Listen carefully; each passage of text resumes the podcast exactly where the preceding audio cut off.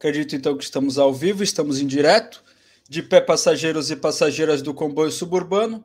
Se a burguesia tem o expresso da meia-noite, a classe trabalhadora em Portugal tem o comboio suburbano.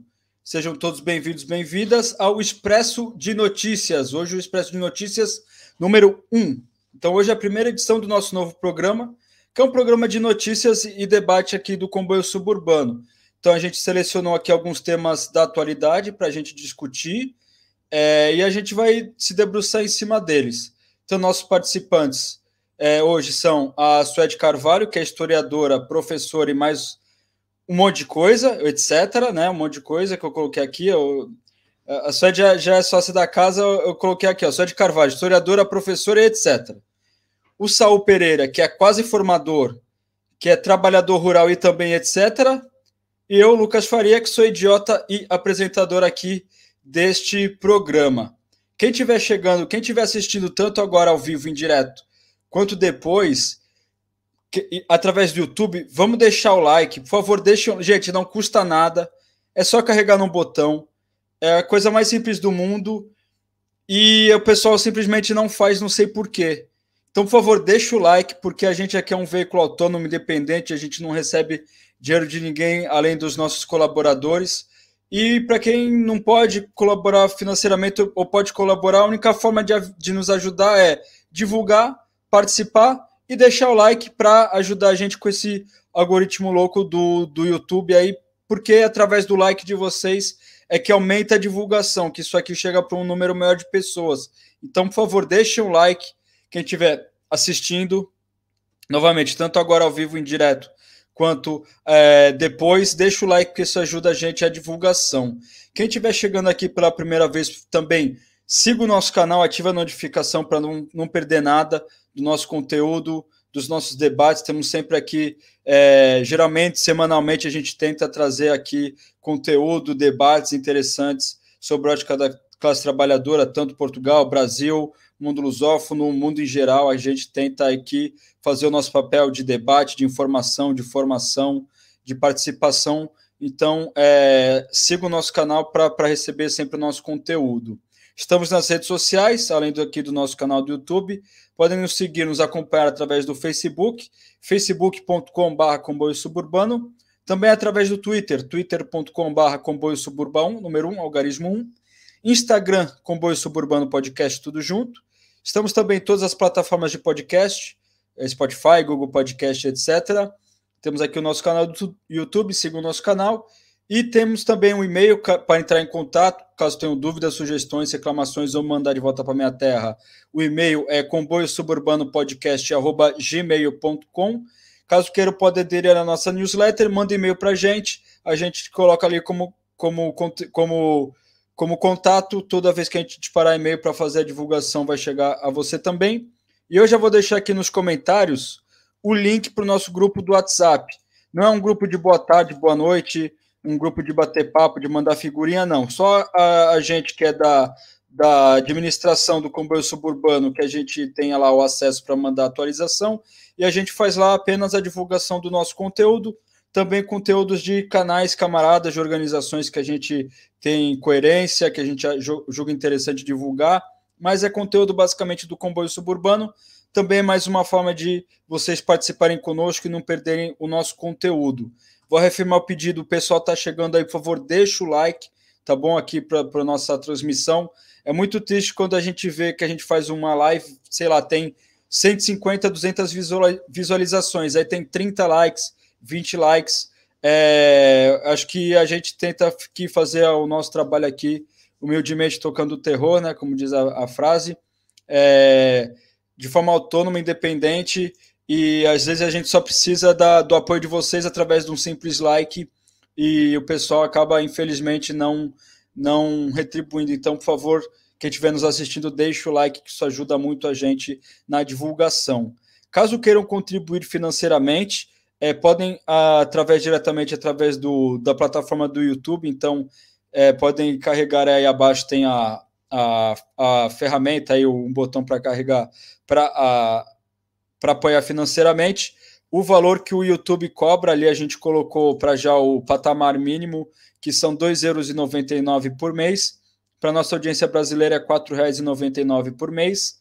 A gente já está terminando de fechar ali é, os nossos apoiadores para. Eu já vou também deixar o link aqui no chat. Quem quiser pode depois carregar e clicar para é, entrar, que é o arroba Borda Mariane, uma página do Instagram, que é uma bordadora, bordadeira, no caso é minha companheira Mariane, já aproveito para mandar um beijo para ela. Ela faz bordados, trabalho artístico suspeito para falar mais muito bonito, de muito bom gosto é, e ela disponibilizou para a gente um bordado com temática comunista.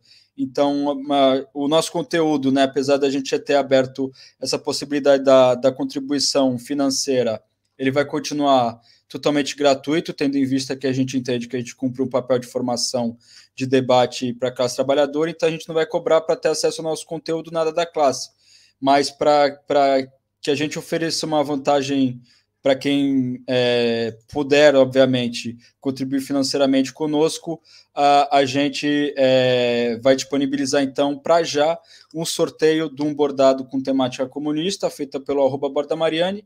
E se você tiver alguma editora, alguma loja, alguém que, obviamente, algum negócio que tenha ali um grau de, de coerência ali com, com a luta da classe trabalhadora e quiser divulgar o seu conteúdo e se associar aqui ao comboio suburbano, disponibilizando ali algum item, um livro, ou qualquer coisa é, para para que a gente possa então fazer essa troca, divulgação em troca de alguma coisa para sortear para nossa audiência ou para quem contribuir financeiramente, entre em contato conosco através dos canais que eu já referi, para que a gente possa fazer essa divulgação, essa troca aí de, de, enfim, de divulgação de conteúdo, tá bem? É, antes da gente começar os debates, então, aqui, eu vou, é, vou aqui conversar um pouco com a nossa audiência, lembrando, aproveitar para lembrar também que você participa do debate conosco através do conteúdo, tá bom, do, dos comentários. Quem quiser também pode usar o Superchat, fazer a, a contribuição financeira também através do Superchat nós vamos tentar, na medida do possível, aqui dialogar com os comentários da nossa audiência. E começando aqui com a Edneide, Edneide Sampaio, que diz que está atenta. Obrigado, Edneide. O Tovares Martins está sempre conosco aí. Obrigado, Tavares Martins. Não sei se posso ler o nome completo, mas o Tavares Martins está dando aí o boa noite, boa noite. Quase falei o nome verdadeiro dele. É, a Edneide está dando boa tarde, porque a Edneide provavelmente está no Brasil.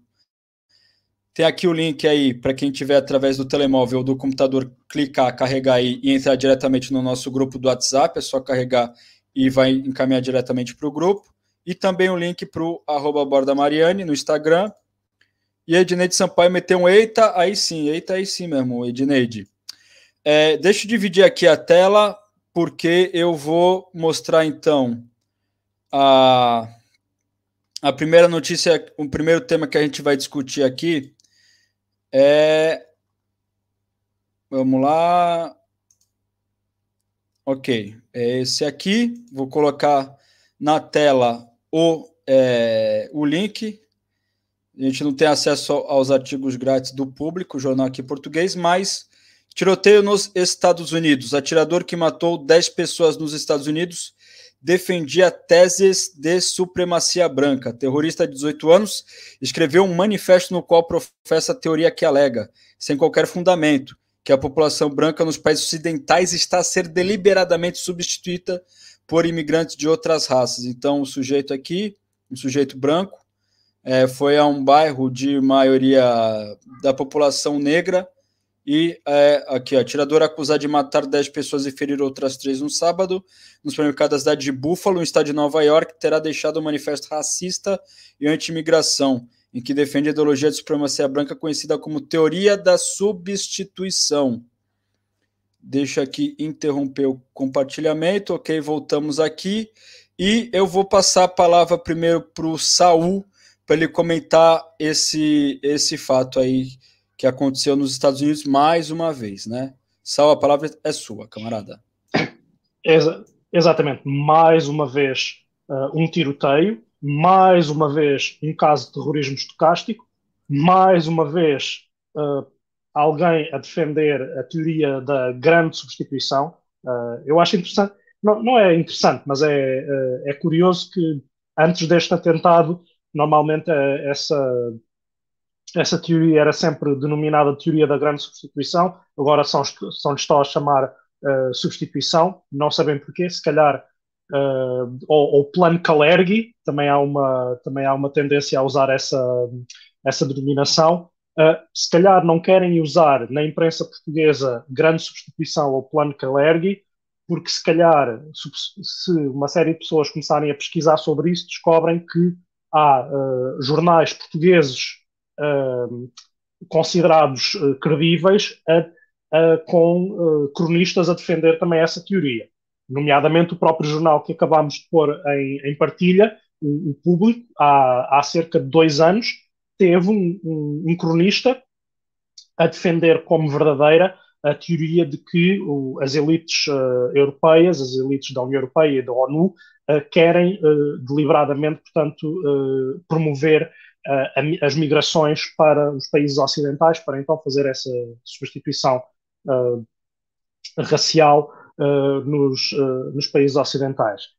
Essa, a relação dessa tese com alguém pegar numa arma de fogo e atirar sobre 10 pessoas, ou mais, mais do que 10 pessoas, e matar 10 pessoas de, de uma raça diferente da sua, é, uh, se não for óbvia, é pelo menos lógico. Portanto, a partir do momento em que se estabelece na, nos manifestos destas pessoas, nos sites destas pessoas, nas, na, nos órgãos noticiosos que, que, estas pessoas consomem, que uh, a, a, existência ou a deslocação de pessoas de raças diferentes para uh, o território que eles consideram seu, por alguma razão, é por si própria um ato de agressão, é a própria existência dessas pessoas passa a ser também um ato de agressão e, portanto, uh, eles consideram uh, aquilo que estão a fazer um ato de autodefesa.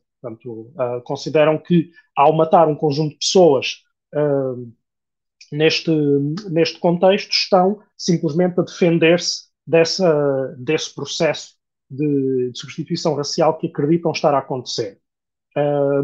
mais uma vez, na questão de, desta teoria estar a ser apresentada como sendo algo extremamente marginal, eh, tanto nos Estados Unidos como na Europa, uh, é, é simplesmente cara de pau da nossa imprensa, porque há vários cronistas no Observador ou noutros, noutros jornais, uh, tendencialmente à direita, que defendem as teorias de que uh, podem até não defender explicitamente que é propositado, mas de que a prazo a França ou a Europa inteira estará, uh, terá maioria muçulmana ou maioria árabe e, e, que isso é uma tragédia. Portanto, que isso uh, representa uma, uma ameaça existencial, se não para, para, os europeus em si, para o seu estilo de vida e uma série de outras coisas. A, a origem destas, destas teorias, eu posso, aqui já, já para, para terminar, em termos de origem próxima, um, isto tem vindo a ser, a ser defendido desde há muito tempo por, por todos, os, todos os grandes autores que, são, que fazem, uh, que fazem uh, conteúdo e texto e teoria uh, para, o, para as ideologias de supremacia branca, de triunfalismo ocidental e, e tudo isso. Um, é transmitida nos órgãos de informação da direita dita democrática ou da direita mainstream americana, que é, que é basicamente atualmente e desde há muito tempo a extrema-direita, é transmitida com ligeiras uh, alterações para, para não se perceber explicitamente o que é que está a ser dito e, e chega a um, a um público enorme, havendo um conjunto de pessoas que, uh, acreditando nessa, nessa teoria, nessas teorias, vai uh, eventualmente então agir em função delas, uh, agredindo, matando, uh, atirando sobre aqueles que pensam estar ou a causar ou a ser, ou a ser parte dessa, dessa, dessa, dessa substituição. Um, isto enquanto este tipo de, de, teorias continuar a ser espalhada e enquanto o, o acesso às armas for generalizado nos Estados Unidos e for uh, usado esse direito às armas principalmente uh, pela direita e, pelas, uh, e pela pequena burguesia, estas coisas vão continuar a acontecer.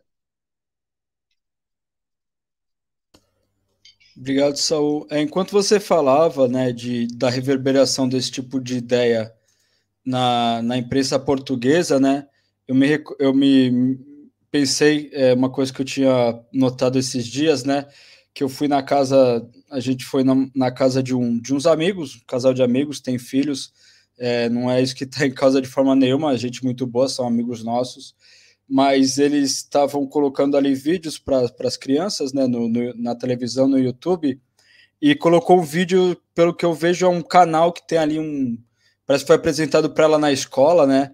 E, e, o, e o tema do vídeo era a criação de Portugal, né? E através de música. Era um vídeo para criança animado, mas com pessoas reais, tocando ali uma música, uma banda vestida a caráter, é, falando de, da criação de, da fundação de Portugal em 1143, quando é formado o Reino de Portugal com a expulsão da primeira vez, não, primeira expulsão mais massiva, mais maciça dos, dos, dos árabes, né, dos mouros, né, do, do, do território onde hoje é Portugal, né. É, e, e, e eu vi isso, me chamou um pouco a atenção, falei, né? Porque, obviamente, eu, eu vim para cá depois, eu não estudei aqui em Portugal. Essa coisa de como a história é passada dentro da escola, é, principalmente para as crianças, é para mim é um pouco alheia, né? E depois, no dia seguinte, na segunda-feira, é, eu estava na aula e eu olhei para o meu formador e eu falei: esse sujeito poderia muito bem ser um marroquino, um argelino, um tunisino, né? É, e ele é português, totalmente português, do Porto, portista, portuense portista, é... mas que prevalece a ideia do.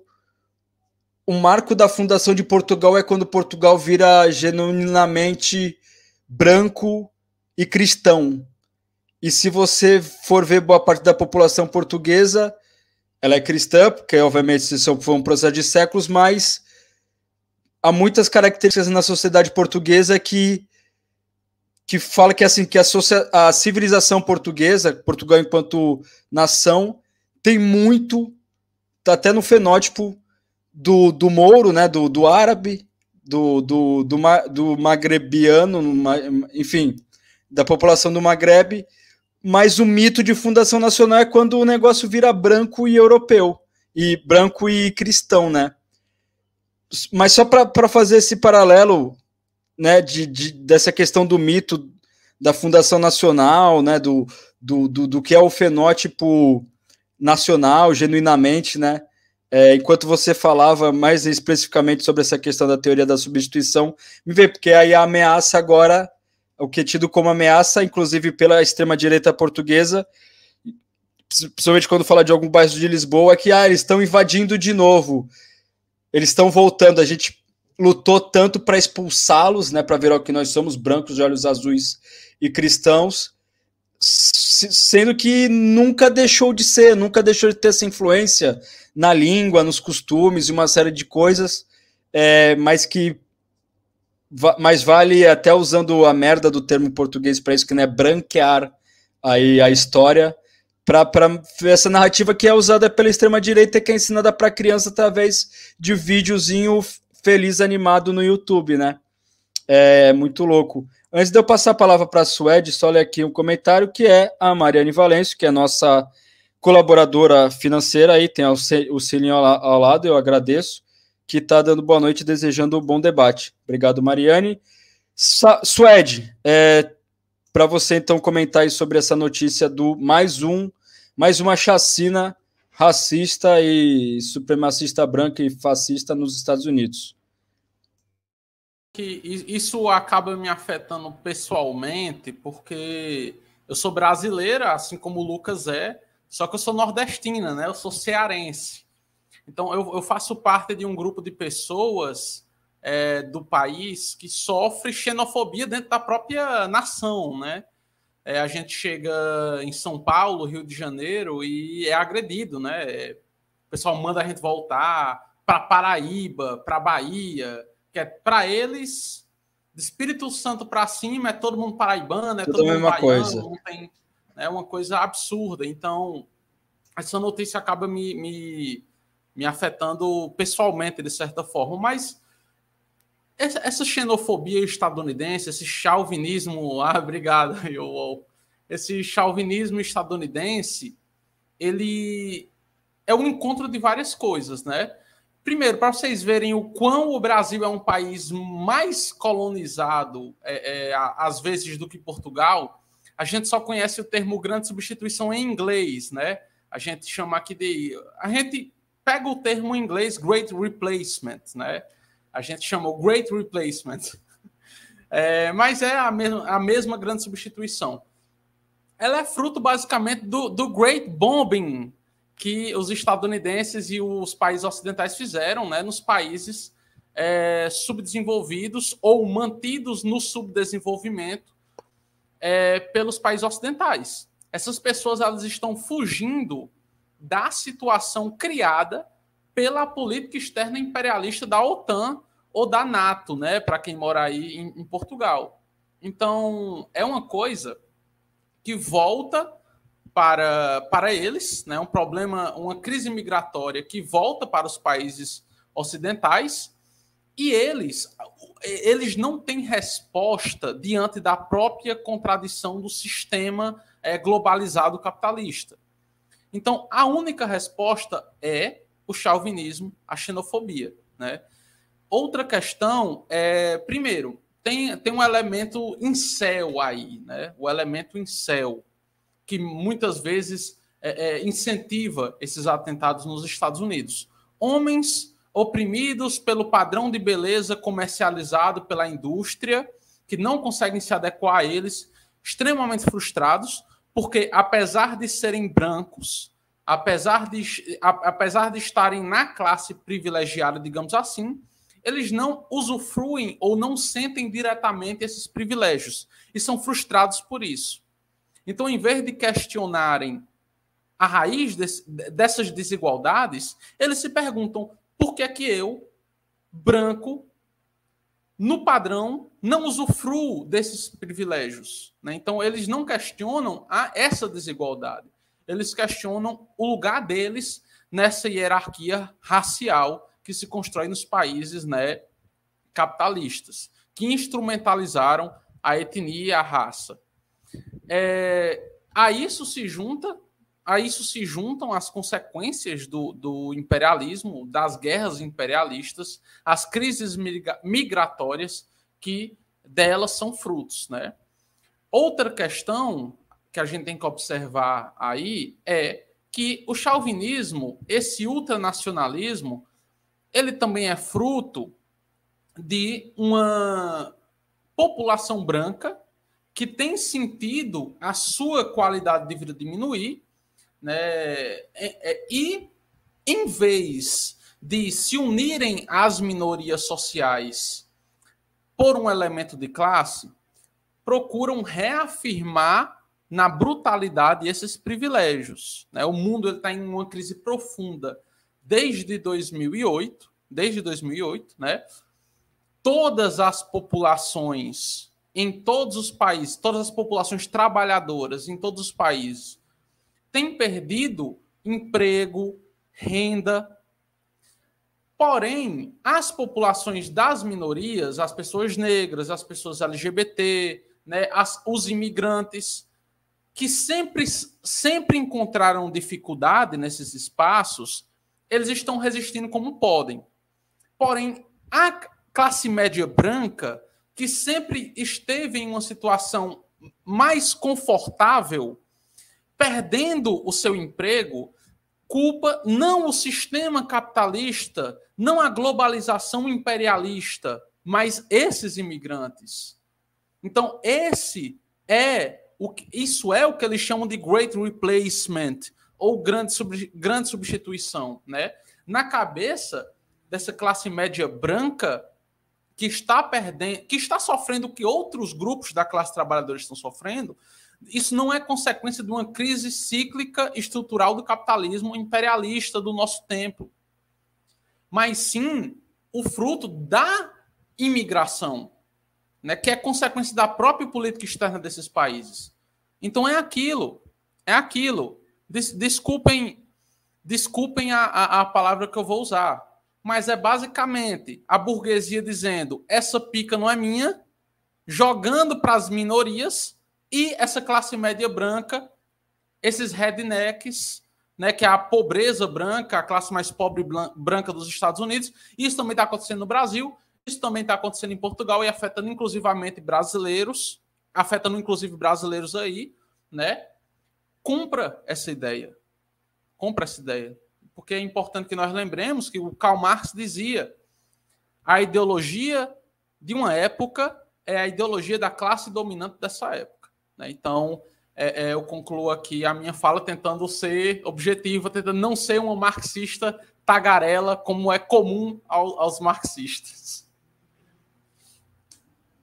Não, camarada, obrigado. Obrigado pela contribuição aí, pela, pelos comentários. É, só assinalar que o Wallenberg Félix mandou um vai Suede, e ela vai que vai mesmo.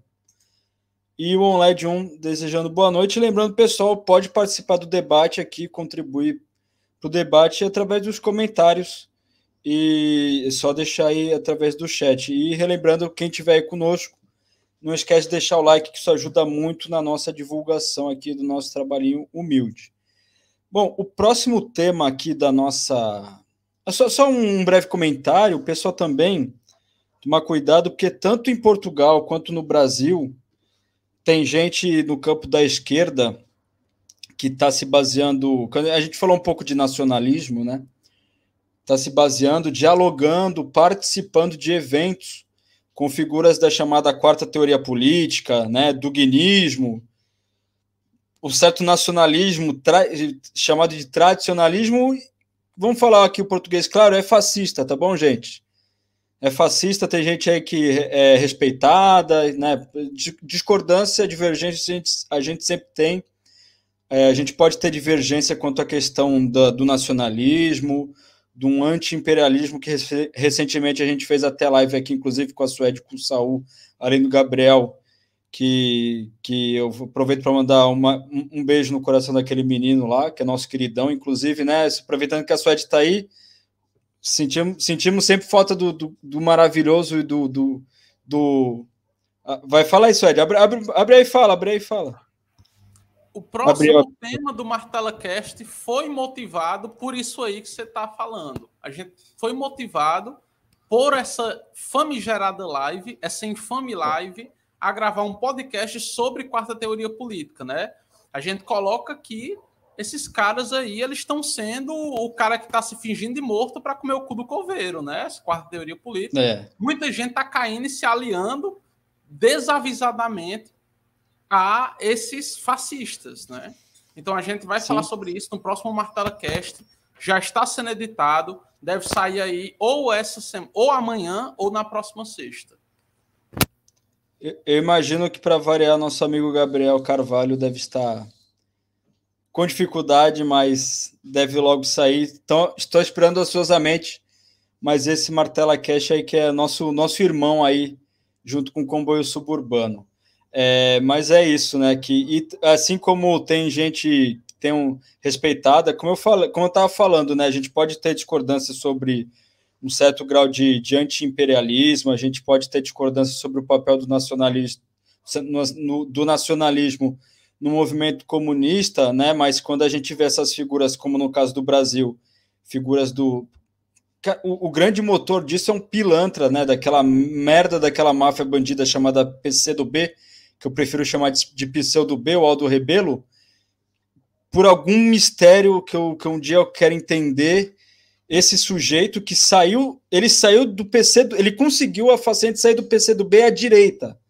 Ele foi para a direita do PCdoB e ele está influenciando algumas pessoas na esquerda e introduzindo essas teorias aí fascistas, né? Vamos usar o português claro, fascistas dentro da esquerda, e a gente vê pessoas fazendo live, dialogando com, com organizações aí é, fascistas, né? Sobre um pretenso nacionalismo, um patriotismo que, que é, é perigoso, né? Perigoso. E também aqui em Portugal tem figuras que é muito louco, que é do PS, mas se diz anarquista, mas já, já escreveu artigo pro Diabo, que é um, um jornal de extrema direita, um jornal fascista, e, e já participou de mesa de debate com Dugin, com é o, Alexander Dugin, que é confusismo.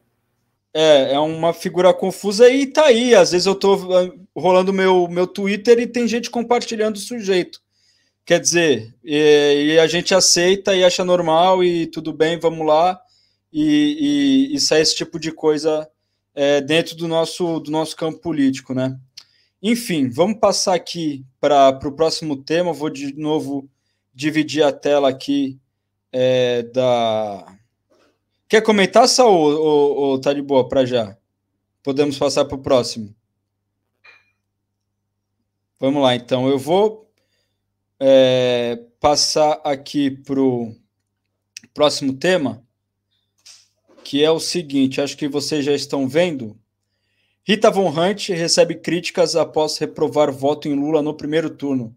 É uma notícia do F5 da Folha de São Paulo. Influenciadora sugeriu voto radical. Olha, um voto radical. Esse é um voto radical. Na primeira etapa das eleições. A influenciadora digital e drag queen Rita Von Hunt, nome artístico do ator e professor Guilherme Terry, Terry Lima Pereira, 31, estou alvo de críticas nas redes sociais após publicar um texto em que critica o discurso do ex-presidente Lula, feito no lançamento de sua pré-candidatura. Até aqui a matéria, está aqui, quem quiser pode ir lá ver. Bom, apareceu aqui, ó. Querida Rita Von Hunt, entendo seu posicionamento, concordo, mas 2022 não é ano de arriscar dessa forma. É o ano de uma frente única. Parece todo ano é o ano da frente única. É, enfim, deixa eu fechar aqui. É... é que eu voltei aqui para a cara de vocês e tá coisa bonita. É... Bom, do que eu observei, né? Eu vou passar dessa vez a palavra primeiro para a Suede. Não sei porquê. É, mas é, eu vi um linchamento público, né? E é muito louco que aí o PCB já, já tá fazendo live com, com ela, com a Rita Von Hunt, sendo que eu vou aproveitar aqui para falar que ela tem. Bom, é essa do voto radical, né? Se é voto, não é radical, né? Vamos, vamos, vamos nessa, né? Radical é que vai para a raiz, a raiz do sistema é o capitalismo e não tem voto que derrube o capitalismo, então não existe voto radical. Vamos começar aí. E eu sempre achei que a Rita Von Hunt sempre teve posições muito recuadas e com condutas questionáveis, discutíveis, além desse métier todo dos, dos influencers marxistas, né? Que é muito complicado, a gente pode fazer até uma live só toda para falar sobre isso, porque toda vez que a gente critica esse povo, o fandom, né, os fãs é, é, ciúme, é inveja, é recalque, nunca é uma crítica, nunca entendem a crítica como crítica, é sempre um ataque pessoal.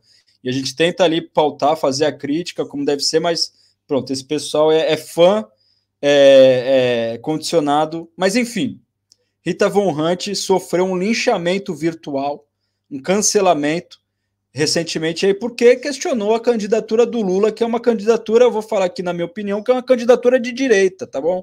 Não se bastasse o Lula ser uma figura, para mim, também, o petismo, uma figura da, da direita, da política, é, se posicionou com beirando ali, para não dizer a extrema-direita através do, do Gerardo Alckmin, né?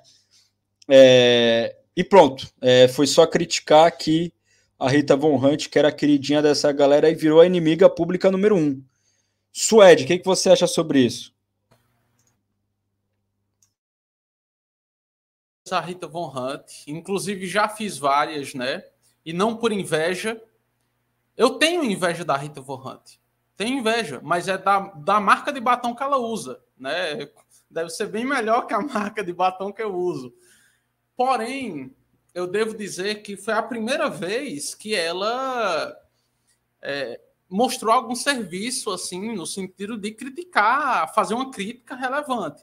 Apesar de nós concordarmos quanto à questão do voto não ser útil, né? ela, ela teve muita coragem em se opor a essa hegemonia lulista, cara. Porque, assim, é, para quem está aqui no Brasil, né, você com certeza está sentindo isso porque você é brasileiro.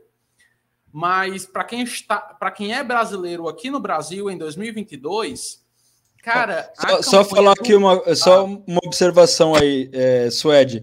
O, o, meu problema é o que, como eu estou em Portugal, quando eu falo alguma coisa do Brasil, o pessoal fala, principalmente quando eu critico a social-democracia ou social-liberalismo, minha opinião não vale porque eu estou em Portugal. Fala, é muito fácil falar porque você está em Portugal.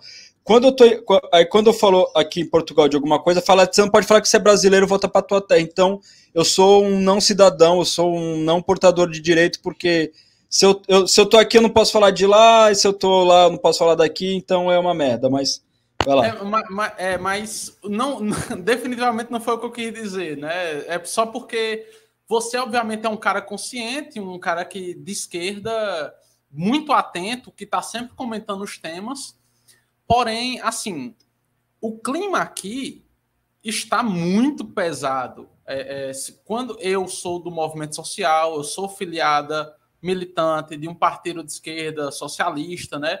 Que se propõe enquanto um partido radical e tal, que não está alinhado ao lulismo e que não se alinhou ao lulismo. Nós não conversamos com o PT, até agora, para apoiar nessas eleições, nós não estamos fazendo isso, né? E estamos levando muita porrada. Porque, inclusive, não foi só a Rita Vorrante que foi linchada. O PCB e a UP também foram. Porque ela colocou né, os candidatos da Unidade Popular e do PCB. Meu espaço está aqui. E a gente foi linchado também. Teve gente, base do PT, dizendo: se vê essa galera em manifestação, expulsa, bota para fora. O que eu acho difícil, porque para isso precisa primeiro que o pessoal do PT vá para o protesto, né? Mas, enfim. É... Eu concordo quanto à questão do voto radical. Nenhum voto é radical. Nenhum voto é radical. O voto não muda nada. Porém, essas organizações, né, inclusive a minha organização, está lançando candidaturas, pré-candidaturas, né, para expor, para colocar o programa na, na boca do povo. Porque, assim, é, eu não sei se em Portugal é da mesma forma, mas quando você é um pré-candidato ou uma candidata, as portas se abrem. Então, espaços que antes não abriam espaço para você falar, e espaços que, inclusive, atingem muitas pessoas, abrem. Né? Então, é, um, é, um, é um, uma época que possibilita um ecoamento da nossa voz muito bom. Então a gente lança pré-candidatos e candidatos não porque a gente acredita que é, é, as eleições vão resolver o problema. Inclusive, eu sou uma pessoa que defende isso, né? Que diz, ó, oh, não é porque um partido lança candidaturas que ele é eleitoreiro. Ser um partido eleitoreiro é acreditar que a eleição é o fim e sacrificar o seu programa para eleger um, um, candidato, eleger um deputado, eleger um presidente, um prefeito. Então, é, é, as organizações que lançam pré-candidatos e candidatos para colocar o debate é, é, na ordem do dia, mas não necessariamente é, é, sacrificam seu programa por isso, elas não são eleitoreiras. Então, estou aberta aqui à discordância, estou aberta aqui a, a gente discordando de mim, naturalmente, mas a minha concepção é essa e a concepção da minha organização é essa, né? E antes que alguém venha me dizer que eu estou sendo ingênua, eu sou um quadro de direção na minha organização, eu sou do diretório estadual da minha organização, né? E, e, e colocar aqui, inclusive, que, que eu, eu, no momento, estou, inclusive, pré-candidato pelo Ceará, né? Ao, ao, à Câmara Federal.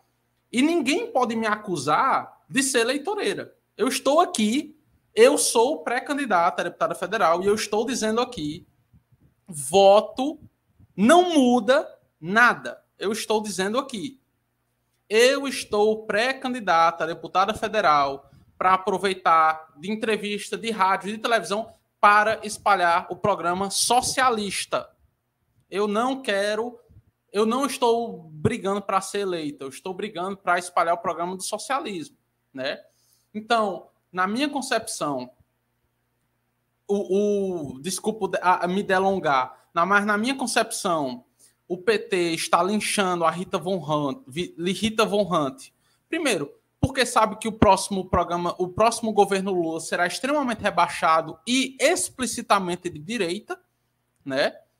E eles estão se antecipando em abrir o espaço para que partidos de esquerda radical e movimentos sociais de esquerda radical, não apenas partido, ocupem o espaço que o PT vai deixar no, no, no, debate público. Estão se antecipando, né? E o PT querendo ter uma hegemonia na esquerda, apesar de não ser esquerda. Na minha concepção pessoal, né, a Rita, apesar das discordâncias que eu tenho com ela, que são as mesmas que o Lucas tem, né, que são as mesmas que o Lucas tem, ela tomou a primeira posição assim de coragem na carreira dela é, é, de youtuber, de influencer, que na minha concepção também não tem como você ser um marxista influência de sucesso. E, e ela está sentindo isso pela ela tá sentindo isso na pele pela primeira vez, inclusive. Então eu concluo aqui a minha fala. Desculpa ter me delongado mais do que eu deveria.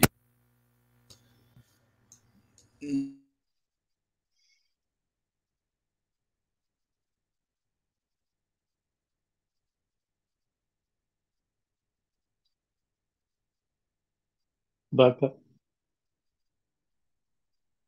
o Lucas está ali um bocado bloqueado, parece. Eu vou. Suede, é eu, vou, eu vou continuar. Uhum. É assim, esta, esta questão da.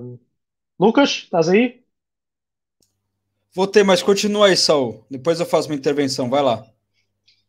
Esta, esta questão da, da Rita Von Ante e de, que, que o que ela fez Portanto, mesmo em termos da discussão sobre uh, eleitoralismo versus não eleitoralismo, uh, voto como, uh, como redução de dano versus rejeição do voto completamente, é, a posição dela é perfeitamente,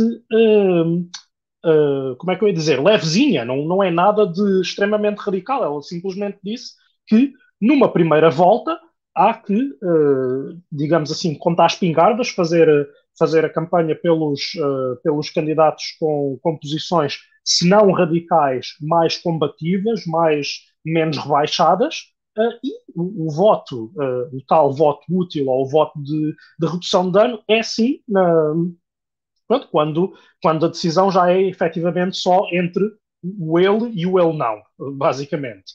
Uh, ela, esta posição, que é extremamente recuada mesmo assim, foi uh, tratada como se de uma como se como se Rita Von tivesse vindo ela própria uh, pedir para votarem no Bolsonaro como uh, como estratégia aceleracionista, como se entre não votar no, no Lula logo na na primeira volta e fazer campanha para ele e tudo isso e simplesmente dizer que uh, nós temos o nosso programa, nós queremos, pelo menos numa primeira volta, fazer uma. Uh, marcar as nossas posições, como se isso fosse igual uh, a apoiar, portanto, o, o, o Bolsonaro e a, a extrema-direita brasileira em si.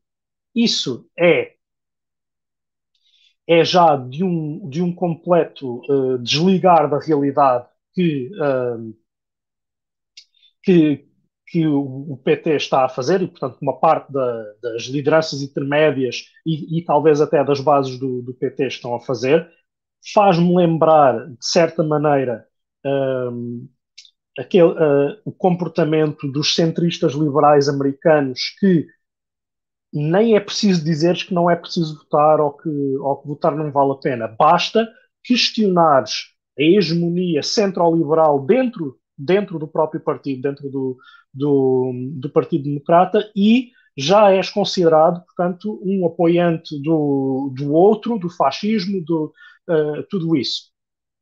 É, do, é perfeitamente doentio. Uh, Viu-se agora recentemente numas primárias para, uh, para senador de um dos estados, não me consigo lembrar agora de qual, em que eles tiveram, felizmente, um revés, portanto, os, os os centro-liberais democratas tiveram um, um, um, revés para um candidato que muito possivelmente não estaria muito à esquerda do, do, Lula ou de um António Costa em Portugal, mas para eles isso já é suficiente para entrarem em estado de alerta e uh, terem o mesmo tipo de comportamento, por exemplo, que houve aqui em relação à, à, à Rita Vonanti.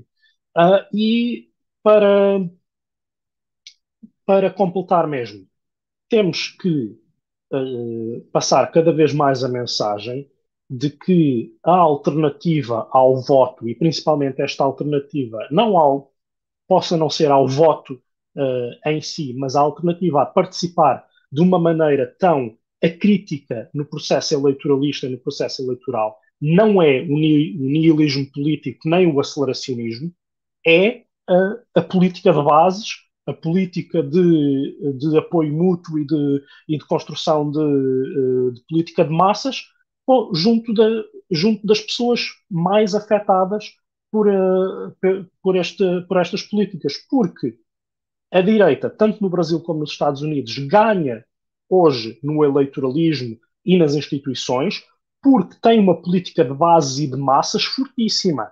Portanto, uh, no Brasil, eleger o Bolsonaro resulta de uma política de base e de massas, das suas massas, portanto, da, da massa de classes intermédias e de, e de e até de lumpen convertido uh, que, que eles conseguem mobilizar, uh, assim como nos Estados Unidos, uh, reverter o Roe versus Wade não vem de uma decisão de um juiz que um dia se lembrou que o aborto afinal não era uma ação legítima a ser feita. Resulta de uma política de massas e de mobilização de base da, da base evangélica americana que já vem de, talvez de há 50 anos ou mais. Portanto, que já vem basicamente desde que o Roe versus Wade foi, foi aprovado. Portanto, contrariar uma política que usa, e vou terminar mesmo aqui, contrariar uma política de massas e de base reacionária que usa tanto a política de base e de massa como o eleitoralismo para vencer, com uma política que só usa o, ele o eleitoralismo, é sistematicamente perder. É perder eleições porque não temos bases e quando as ganhamos, uh, a política mantém-se igual porque não há base de massas para apoiar. Achei muito legal. Queria, vai lá, vai lá, só queria, se possível, é, tem uma coisa que eu esqueci de dizer. Tem um mito, um mito, uma lenda, né, um, uma piada aí rondando as redes sociais brasileiras. Piada essa feita na última sexta-feira por um comediante chamado Gregório do Vivier, inclusive, repetida por um comediante chamado Gregório do Vivier, de que, por algum motivo, se o Lula ganhar no primeiro turno, não tem golpe. Por algum motivo, se o Lula ganhar no primeiro turno, o exército brasileiro armado e os mais de 100 mil CACs do Brasil, né, vão, vão peidar para dentro. Mais as dizer, milícias. É, vão dizer, porra, é o bichão mesmo, hein? Porra. Isso não vai acontecer. Isso é de uma. Primeiro, para quem fala dentro do Diretório Nacional do PT e da, da, da intelectualidade lulista, desonesto e de quem do nosso lado, a classe trabalhadora, acredita ingênuo. Pessoal, o bolsonarismo não procura uma razão explicada em tese para dar um golpe.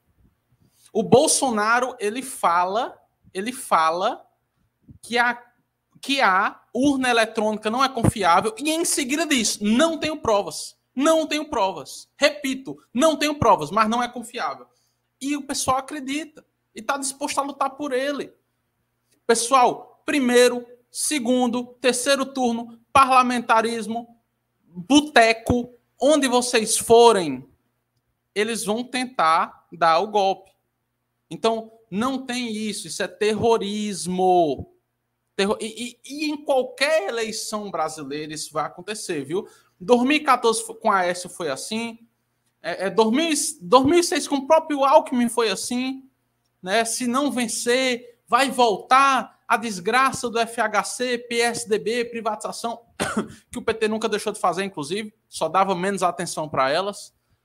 é, 2014, com Aécio, meu Deus, Dilma, coração valente, esse, esse cheirador aí não pode virar presidente, não sei o quê.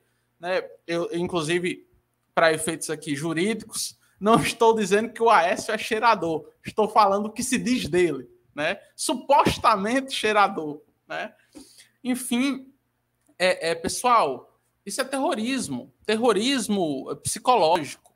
Nós não podemos acreditar que é, é, é, se esse projeto rebaixado, que está disposto né, a, a, a baixar as calças para o golpismo e para a burguesia brasileira, é a única alternativa no primeiro turno e que, se ganhar um primeiro turno, consegue segurar, consegue segurar um golpe militar. Não vai conseguir, né? Sem o povo na rua, pelo menos não vai. Então, Estou bastante pessimista no geral, ganhando no primeiro no segundo turno o, o Lula aí, né? Não vai dar certo. Isso não condiz com a realidade brasileira que nós temos no momento. E, e gostaria de dizer que é, é, tudo que nós sempre tudo que nós sempre esperamos de algumas tendências do PSOL e de outros partidos que se diziam de esquerda se concretizou. Porque, Lucas, eu não me surpreendo com o apoio ao Lula de algumas tendências do PSOL, como por exemplo Resistência, que era do PSTU, né? Aí depois do golpe lá de 2016, entraram para o PSOL como Resistência. O que me choca é o entusiasmo, o entusiasmo.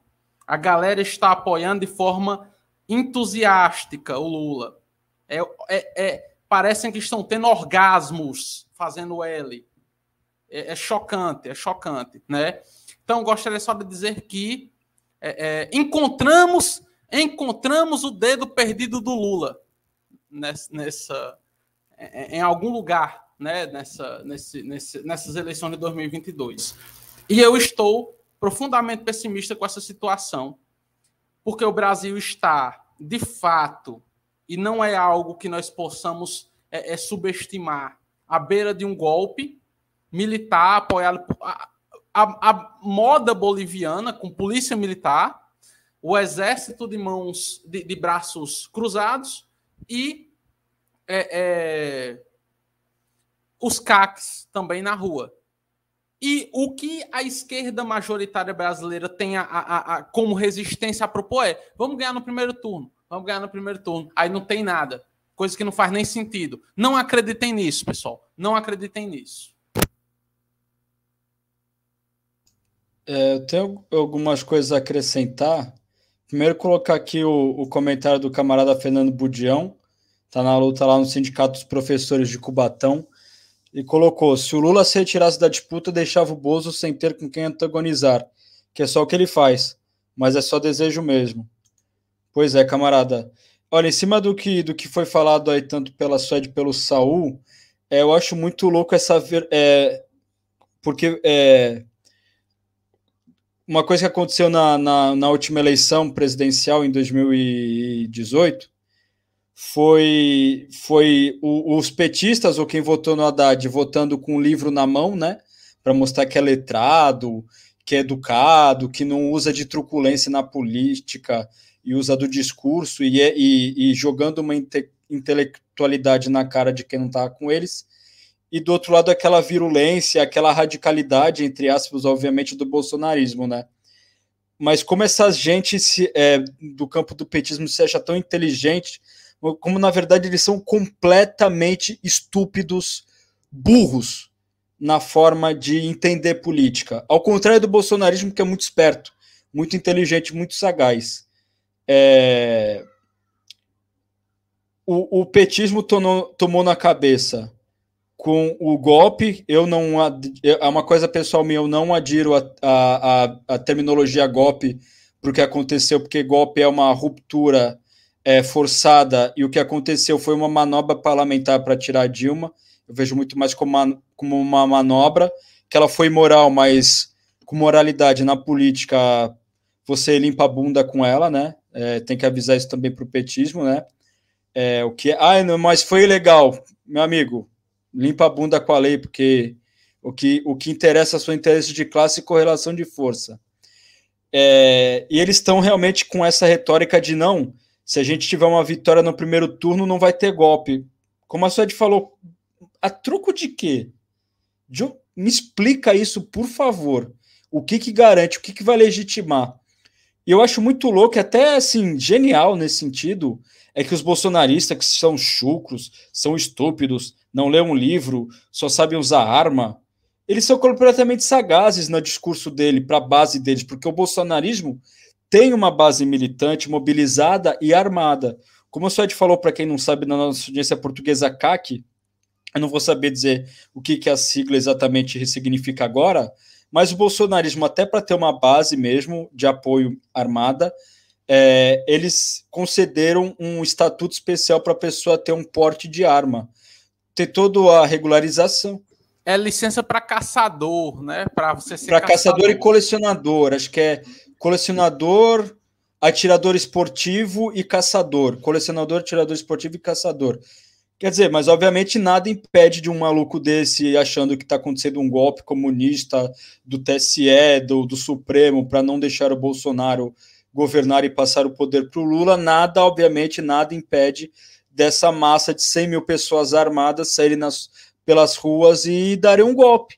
Não precisa nem usar o, o, o, inclusive, o Exército ele pode manter sua aparência de, de neutralidade institucional, inclusive, porque tem os CACs, são 100 mil pessoas.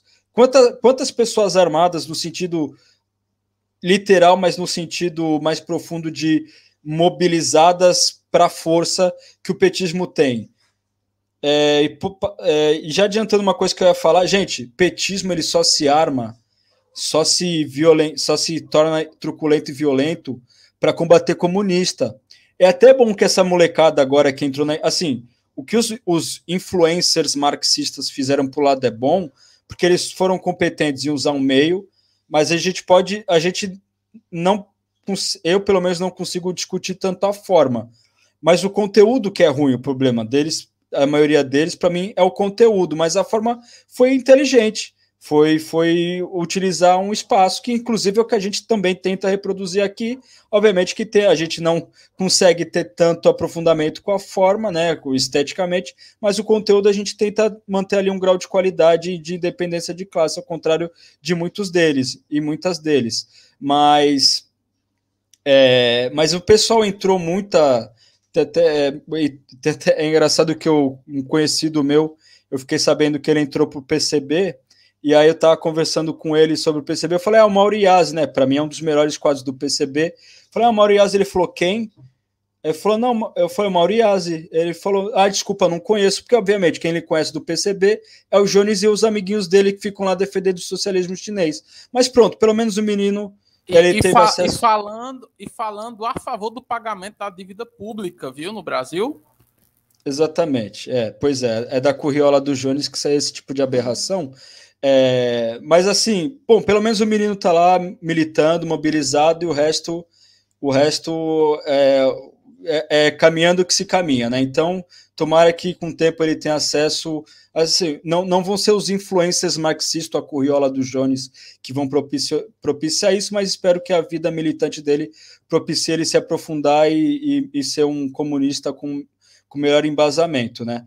É, é mas enfim. Um, é uma força, advertência força. rápida, uma, uma advertência rápida, né? Claro, Ó, fica à Jones, Jones é pré-candidato ao governo do, da Paraíba. Da Paraíba não, Pernambuco. Perdão, Pernambuco, né? Pernambuco. É, assim, ele enquanto um, um, um quadro do Partido Comunista Brasileiro, enquanto alguém que, apesar das nossas imensas, imensas discordâncias, imensas discordâncias, vai ser muito caluniado, vai ser muito difamado, vai ser muito atacado, vai ser muito zoado, né? Então, apesar das nossas imensas discordâncias, entre as quais se destacam é, um, um, narcisismo muito grande, um personalismo muito grande na figura dele, assim como também uma crítica pela direita à questão da dívida, do pessoal da dívida, é, é, auditoria cidadã auditoria. da dívida pública, né? uma crítica à direita, uma crítica que defende a dívida pública. Nunca vi, nunca vi comunista defender banqueiro, nunca vi, mas enfim, o cara vai ser extremamente atacado, caluniado, silenciado. Né? Então, é, é, é, a, o que eu falo aqui é que eu, pessoalmente, e também defendo que as pessoas que estão assistindo, os camaradas que estejam assistindo, não deixem. Que? Não deixem que as nossas discordâncias com, com o, o, o Jones permitam que nós compartilhemos e, e, e, ajudemos a espalhar essas mentiras, essas calúnias. Porque, pessoal, vamos pensar estrategicamente. O Jones ele é conhecido como comunista, mesmo que nós discordemos de posições dele. As mentiras direcionadas a ele vão respingar em todas e todos. Né? E nesse momento de grave, nesse momento de grave é, é, ascendência do, é, é, é da extrema-direita no Brasil, nós temos que nos proteger, de qualquer forma. Né? Nós temos que nos proteger. Se eu estiver em um porão sendo torturada, eu não denunciarei e não entregarei o Jones Manuel. E eu acho que essa é a postura que todos os camaradas e, é, é, e companheiros e companheiras têm que ter no Brasil. Né? Apesar das nossas discordâncias, que temos que tornar públicas, isso não implica que eu esteja disposta e os comunistas têm que estar dispostos a jogar uns aos outros no fogo. A nossa luta não é egocêntrica, pessoal. Então, deixar essa advertência aqui. A gente critica, tem que criticar, tem posição errada mesmo que tem que ser corrigida, mas nós não somos inimigos. Nós não somos inimigos. Não, perfeito, Suede. Mas só continuando, é... então, para essa galerinha que entrou no comunismo, no socialismo, na vida militante, ou até no ativismo at através dos influências marxistas, é até bom eles verem é, esse tipo de coisa acontecer, que, o que o petismo está fazendo com a Rita Von Hunt, qualquer pessoa que tenha qualquer tipo de crítica à, à, à candidatura Lula Alckmin, né? Porque não é só o Lula, é um projeto, uma, toda uma coisa que vem junto, né? Com essa candidatura, é sempre bom dizer, é, que é de direita, é, que o petismo é isso, gente. É, até quem está nos assistindo agora, tente, nos últimos 20, 30 anos, enquanto você, enquanto parte de uma corrente sindical, de um coletivo, de um grupo de comunistas, vendo seu sindicato nas mãos da CUT, ou da CTB, do PCdoB, ou qualquer coisa do, do petismo vendo, sendo pelego, fazendo acordo com, com o patrão, é, promovendo candidaturas dessa, desse tipo de, de frentismo, candidaturas é, aliadas com, com, com a burguesia, tente algum lugar algum sindicato fazer oposição, entregar um panfleto na frente de um local de trabalho ou ter uma chapa, né, uma lista é, de oposição a, a, esse, a esse sindicalismo pelego do, do PT e, e, e dos satélites. Tente para você ver o que acontece. Não é que nem o que está acontecendo com a Rita Von Hunt, que é através do Twitter. Não, eles vão botar gente contratada para te bater, eles vão roubar, eles vão ser a, a, eleição de sindicato, de qualquer tipo de espaço, eles vão fazer o diabo a quatro, porque o petismo há muito tempo é isso. Desde que houve uma, uma disputa dentro da, da, da, da hegemonia ou da direção do PT, onde os comunistas, as pessoas que tinham correntes mais avançadas, mais revolucionárias perderam, e, o, e, o, e a pelegagem, liderada pelo Lula, pelo José Disseu, pelo José Genuíno, pelo Mercadante, por, pelo, pelo Suplicy, o bonzinho, aquele, aquele banana liberal com projetinho liberal. Desde que aquela gente é, o PT, comunista no PT só toma, na mão do PT só toma pau.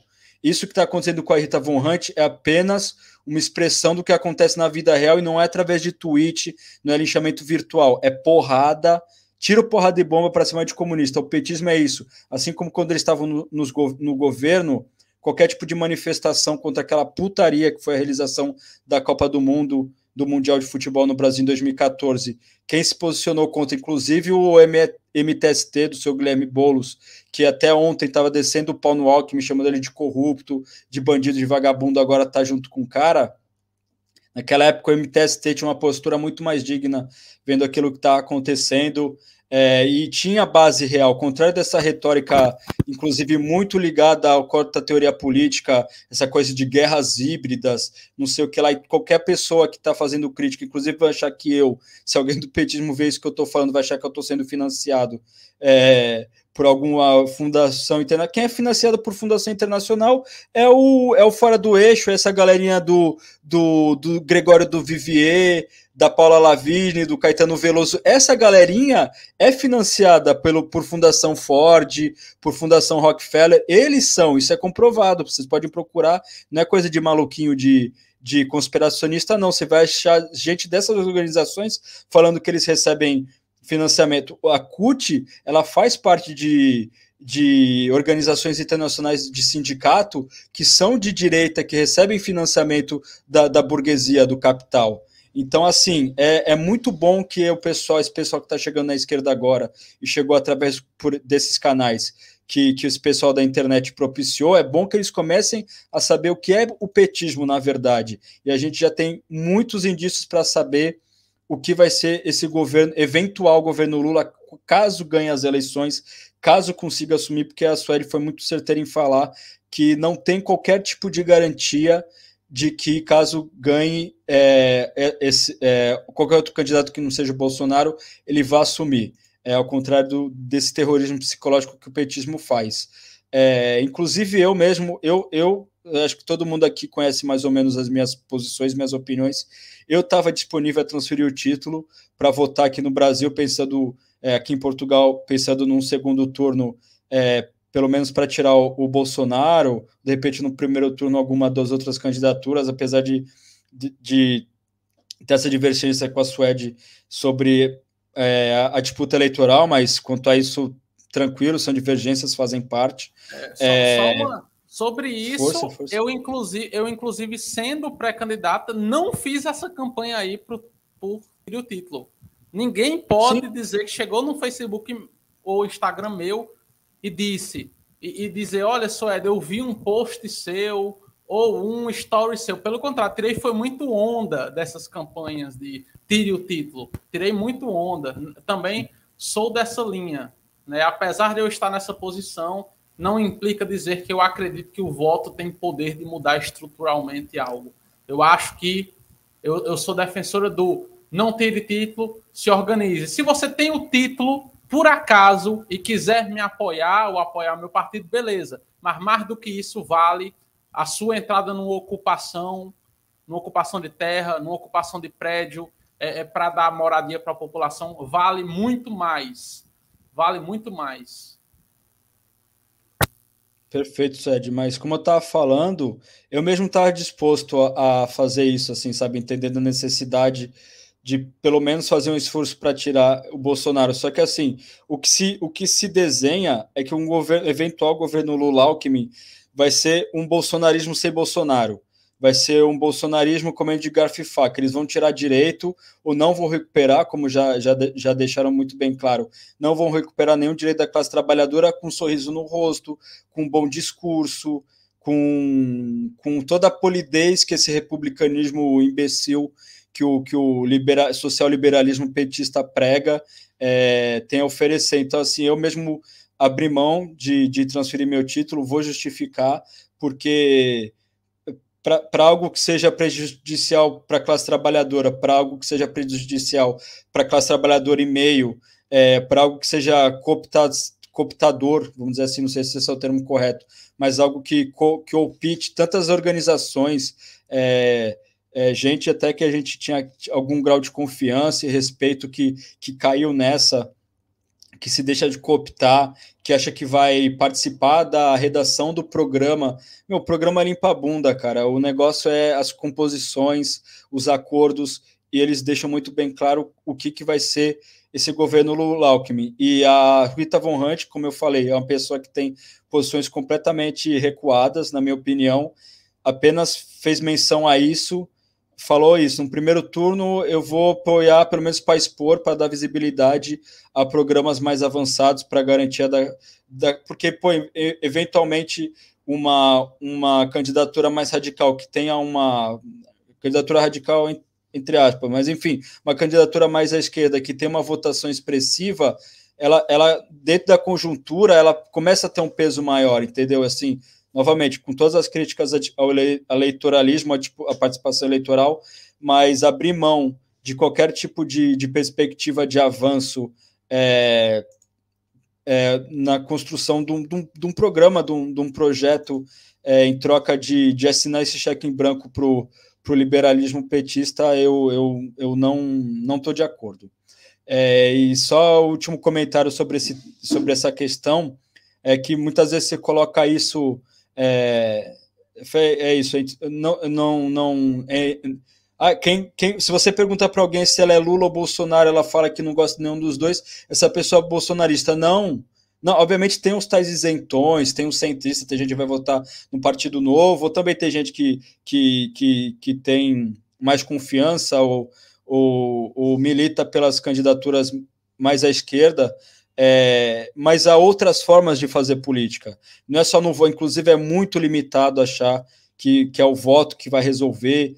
Que, que não, é, é isso, muita, esse pessoalzinho muitas vezes é, só, só, só lembra de política para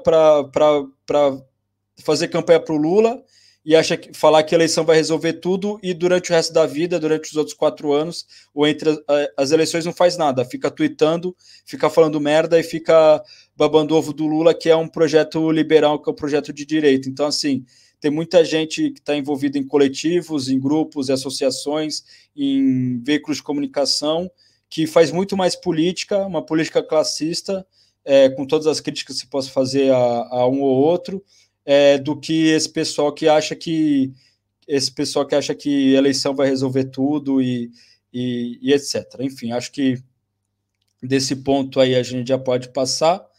É, e eu então vamos passar para o próximo ponto, que eu já vou colocar aqui na tela. Vocês só esperem aí. Estamos abrindo. Próxima notícia, acho que vocês já estão vendo. Novamente do Jornal Público, que inclusive esqueci de falar na primeira notícia, né, que a gente comentou, que é colocado como um jornal de, de, de esquerda, mais à esquerda, né? É, mas tem colunistas, né, que, que, que falam do lado do Great Reset, né, do, do que a gente falou na, na primeira parte da nossa discussão. É, mas vamos Great lá, então a notícia do... Great Replacement. Great Replacement, exatamente. É, público. Suécia e Finlândia entregam pedidos de adesão à NATO, à OTAN, né, como se diz no Brasil. O próximo passo está nas mãos dos Estados-membros. Opa, temos problemas. Que devem enviar um convite formal para dar início às negociações. Mas a oposição tur turca pode atrasar o processo. É, Saul, vou começar com você. O que você acha disso? Bem, uh, aqui neste, neste processo é uma coisa interessante porque, tal como no caso brasileiro, uh, de repente vemos alguns de nós uh, que acompanham a política brasileira a defender a, Rita Von Anti quando já tínhamos feito muitas críticas a, a em certas posições e, e estes, estes, últimos tempos de, de, acompanhamento da política internacional em Portugal uh, fez-nos a nós quase, quase defensores do PCP em alguns, em alguns pontos, uh, porque de repente o PCP é o único partido que parece que sabe alguma coisa de política internacional em Portugal, é o único partido que parece que sabe que uh, Portugal devia pelo menos não se alinhar completamente neste triunfalismo ocidental, nesta porque o Ocidente não está a triunfar. Vamos só por aí. O Ocidente está a arrebentar pelas costuras neste momento e uh, o PCP, na, na sua posição uh, prática, que é denguista na política internacional e demoliberal na política nacional, diz simplesmente que Portugal deve, no mínimo, uh, mostrar-se equidistante em qual, na, na, maior parte dos conflitos que, que existem, respeitar a soberania a soberania dos povos e, e as organizações internacionais e privilegiar as negociações em todas as situações, e isso, portanto, no caso, de, no caso da NATO, do conflito NATO-Rússia uh, corporizado na Ucrânia, é, é, considerado escandaloso porque Portugal de, deveria era defender o bandeirismo e, a, e, e, e portanto, a imposição da, da linha política da, da Ucrânia Ocidental a toda a Ucrânia uh, e, que, e que isso é que era legítimo, portanto, que, que a Ucrânia Ocidental é que é, é que é legítima enquanto país e tudo o resto todo o resto da população ucraniana deve simplesmente amochar só para não ser tida como pró-russa e que, portanto, uh, toda, a, toda a ação política, uh, toda a ação geopolítica da Rússia não tem legitimidade por ser, uh, por ser militar, quando nunca esse tipo de lógica foi usada contra qualquer outra qualquer outra qualquer outra ação política de outra de outra potência regional ou hiper, hiperpotência como é o caso de, dos Estados Unidos. Para para chegar ao ponto na questão da NATO uh, e porque é que eu vim aqui à questão do PCP que é uh, o, o, PCP atualmente em Portugal é criticado como se fosse ele o responsável pelas pela, pelos fracassos da NATO. Portanto cada vez que alguma coisa acontece, parece que é um partido com 5% dos votos em Portugal por ter uma posição uh, uh, de não uh, que não seja de triunfalismo ocidental, é o PCP que parece que está a atrasar, seja o que for, e de repente, quando estes dois países, Finlândia e Suécia, fazem estes pedidos de adesão à NATO por acharem que é assim que, que se vão colocar como seguros em relação às, um, ao comportamento belicista, expansionista ou agressivo da, da Rússia, vê-se que afinal a oposição, estranhamente, não vem de um partido com 5% de, de eleitores em Portugal, vem sim de, de um político com, lá está, um político que faz política de bases, política de massas, política eleitoral e, e política internacional, que é o Erdogan eh, como líder do, do AKP de, na, na, Turquia, que vem dizer não, não, não aceito, uh, não aceita a Finlândia e a Suécia na, na NATO, principalmente a Suécia, creio eu. Uh, e, se, e se querem negociar essa entrada, uh, temos aqui um conjunto de ativistas curdos que queremos nas nossas prisões, que queremos na, nas prisões turcas.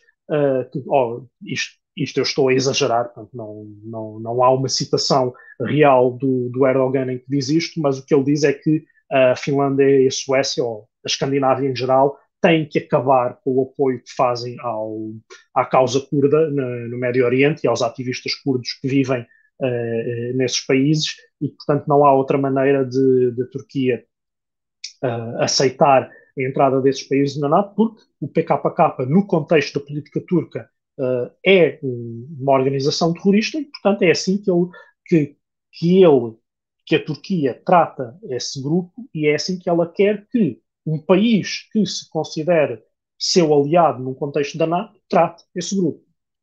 Uh, em termos uh, de uma lógica perfeitamente simples, isto parece fazer sentido, mas isto também é uma prova de que, mesmo dentro de países que já estão dentro da NATO, a NATO não, não, não pacifica conflitos. Uh, portanto, a, a, Grécia e a Turquia estão ambas dentro da NATO e a, a Turquia mantém uma ocupação uh, de, de, um país uh, considerado amigo da, da, Grécia, portanto, o Chipre, como mantém um terço do Chipre ocupado contra, contra, contra a vontade política da Grécia. A Grécia, a Grécia e a Turquia mantêm uh, escalada de, de, de, armamento e uh, conflito uh, de soft power na, na, na, na, zona do Mediterrâneo, apesar de estarem ambos na, ambos na NATO. Portanto, to, a NATO, como outras instituições que corporizam o poder político e geopolítico ocidental, estão cada vez mais em, isto agora já para completar, peço desculpa de me ter alongado, uh, estão cada vez mais a rebentar pelas costuras, portanto, agradar a uns é não agradar a outros, fazer de uma maneira num lado uh, é, é deixar escapar do outro, da, mes da mesma maneira que estamos a ver esta questão do gás e do petróleo russo, uh, deixamos de comprar gás e petróleo aos russos, vamos, abrimos, as, abrimos a negociação do lado da América uh, e da Europa autorizada pela América, não é Portugal, é a União Europeia, portanto, o bloco político que Portugal se juntou para ter uh, algum tipo de autonomia perante blocos políticos maiores, pede autorização aos Estados Unidos para comprar uh, petróleo à, à, Venezuela. Portanto, o Ocidente, mais uma vez, mostra que tem que ir negociar com os seus inimigos porque se, porque se porque estão, estão demasiado fortes as, as, suas tensões com outros inimigos, e vai continuar a ser assim. Portanto, quando uh, o Ocidente quiser uh, contrariar o, o, poderio chinês uh, em termos comerciais, o poderio russo em termos militares vai se levantar novamente. Quando quiser contrariar o poderio militar russo, o poderio comercial chinês vai se, vai se levantar. Quando quer deixar de comprar petróleo e gás à Rússia, vai comprar ao, ao Irão ou à Venezuela.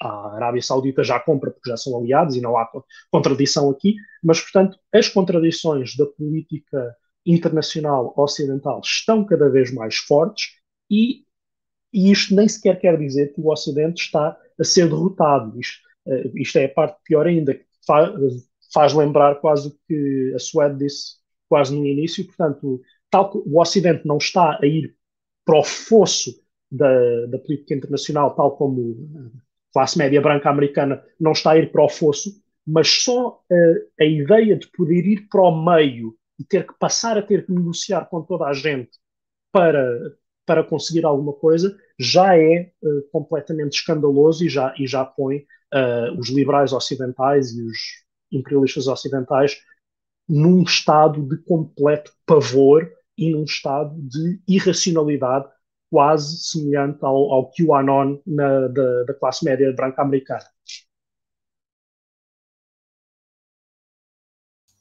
Perfeito, Saul. Antes de passar a palavra para a Suede, é, ele falou da questão do, do PCP, né?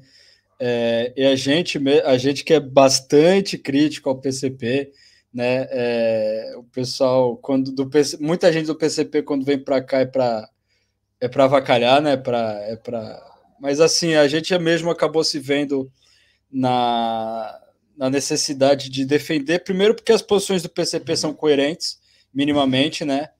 Não só com eles, mas com qualquer posição do anti-imperialismo, e aqui reafirmando que a gente pode ser muito crítico ao anti-imperialismo em si, mas, enfim, é, como qualquer comunista ou qualquer leninista deveria ter uh, algum grau de, de coerência, né? E porque essa crítica, né, quer dizer, não é nem uma crítica, é um, é um linchamento também, é, um, é um, uma perseguição, né, é uma campanha, é uma campanha contra o PCP que está acontecendo aqui em Portugal, por causa das suas posições, que é também uma campanha contra o comunismo, né, que eles associam numa coisa só PCP, com Putin, com Rússia, com União Soviética, e a gente ouvi, ouve de muita gente falando que o, a questão do Putin que ele quer reviver a União Soviética, e enfim. É, e aí vem o comunismo junto, porque os comunistas, o Putin é comunista, a Rússia são maus e o PCP é, é, é, aliado do Putin, essa merda toda que cai em cima da gente também quanto comunista, né?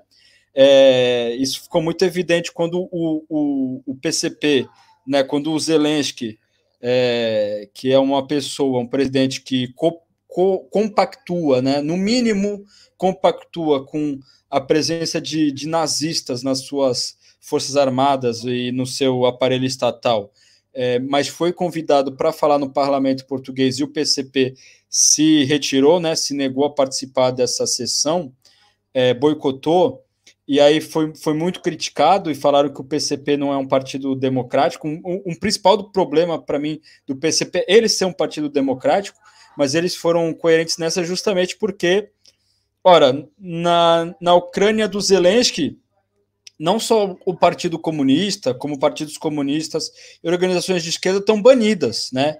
Desde 2014, pelo menos, desde lá do Euromaidan, é, que já vem esse processo, e quando o Zelensky é, assumiu a presidência, ele não ele não não reverteu. Então, o PC ucraniano e organizações de esquerda, organizações comunistas que não o PC, são banidas na Ucrânia. Ora, se uh, o presidente Zelensky não permite a existência política, e sem falar de existência física, né?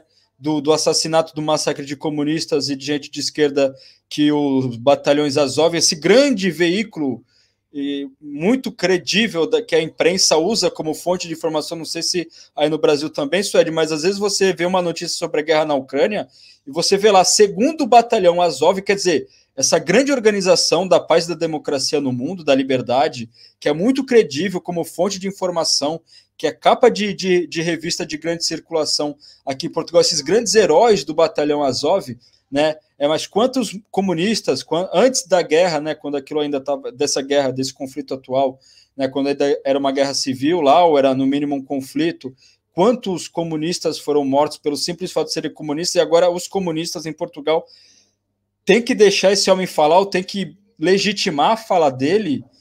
Alguém consegue ouvir isso com um pingo de razão e, e achar algum, algum pingo de sentido que o PCP participasse do, dessa sessão no parlamento? Isso faz algum sentido para alguém? O homem que não deixa os, os, comunistas existir, tanto em força política quanto em, em vida, em pessoas, vai deixar o, o, o homem falar no, no parlamento? Enfim, e assim como também a gente está vendo aqui, é, apenas elucidando para a nossa audiência brasileira, tem uma cidade aqui em Portugal que é um reduto do PCP, Setúbal, inclusive que é uma cidade muito bonita, mas enfim, é uma cidade que é governada pelo PCP já há muitos anos, e te, parece que teve alguns problemas lá é, envolvendo o acolhimento de refugiados ucranianos que estava é, sendo feito por pessoas russas. É, e aí já descambou gente falando que essas pessoas russas têm ligação com o Kremlin, e, e o, aí pronto, é como lá é, é governado pelo PCP, já novamente botaram tudo dentro do mesmo saco, PCP, Putin, Kremlin, comunismo e Rússia e tudo mais. É, e aí foi feito um grande escrutínio na mídia, todo mundo falando, assunto em todos os lugares. Só que isso aconteceu em outras cidades que não eram governadas pelo PCP, mas ninguém falou nada, porque não dá para associar os outros partidos ao, ao, ao, ao, ao, ao, ao putinismo, ao Putin e à Rússia atual, né? É, mas em cima do que o Saul falou mais, mais especificamente, eu, eu só quero saber quantos mais neonazistas o, a União Europeia vai armar para poder finalmente enxergar que vai ser muito difícil aquilo lá virar um país sob a influência do, do Ocidente, da União Europeia, dos Estados Unidos, etc. Né? Como diz aquela, aquela frase que, que já ficou célebre, né? Os Estados Unidos e a União Europeia vão lutar essa guerra até o último ucraniano, né? Mas enfim, é... Suede, é, sua opinião sobre, sobre essa porra toda aí.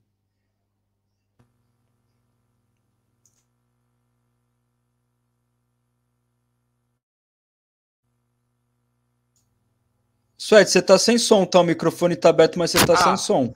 Alô, agora tá. Alô, agora... Vai lá, vai lá. Pronto. Colocar aqui primeira vez que eu concordo com o PCP também. É, eu, eu, vejo os posts de vocês e eu percebo que o, PC, o PCP é tipo o PC do B aqui, né? Muito parecido comportamento.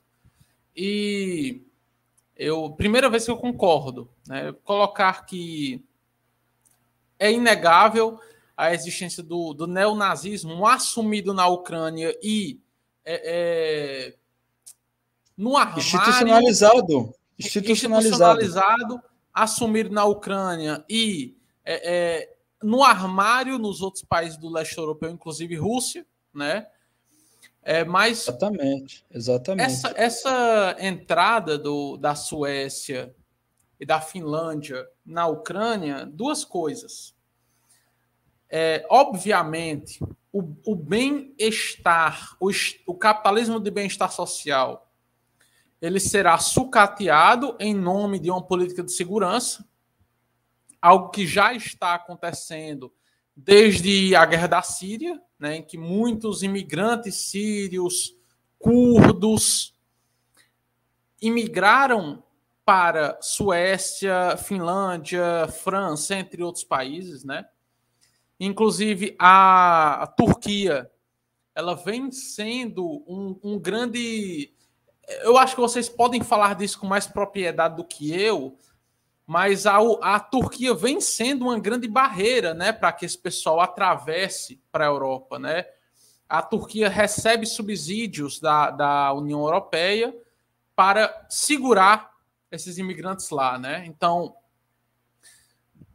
a, a, o, o, estado de bem-estar social, esse capitalismo de bem-estar social tão apregoado, tão, tão é, é, idolatrado pelos social-democratas ocidentais, ele vai ser sucateado em nome de uma política de segurança para aderir à OTAN, porque a OTAN você não só entra na OTAN, você tem que obrigatoriamente destinar parte do seu PIB a, a armamento, a apoio, né? Então vai ser uma coisa que vai gerar conflito, né? A luta de classes vai se acirrar no interior desses países com cortes e medidas de austeridade que obrigatoriamente terão de acontecer. Né? Outra coisa interessante é, é o motivo pelo qual a Turquia se opõe. Né?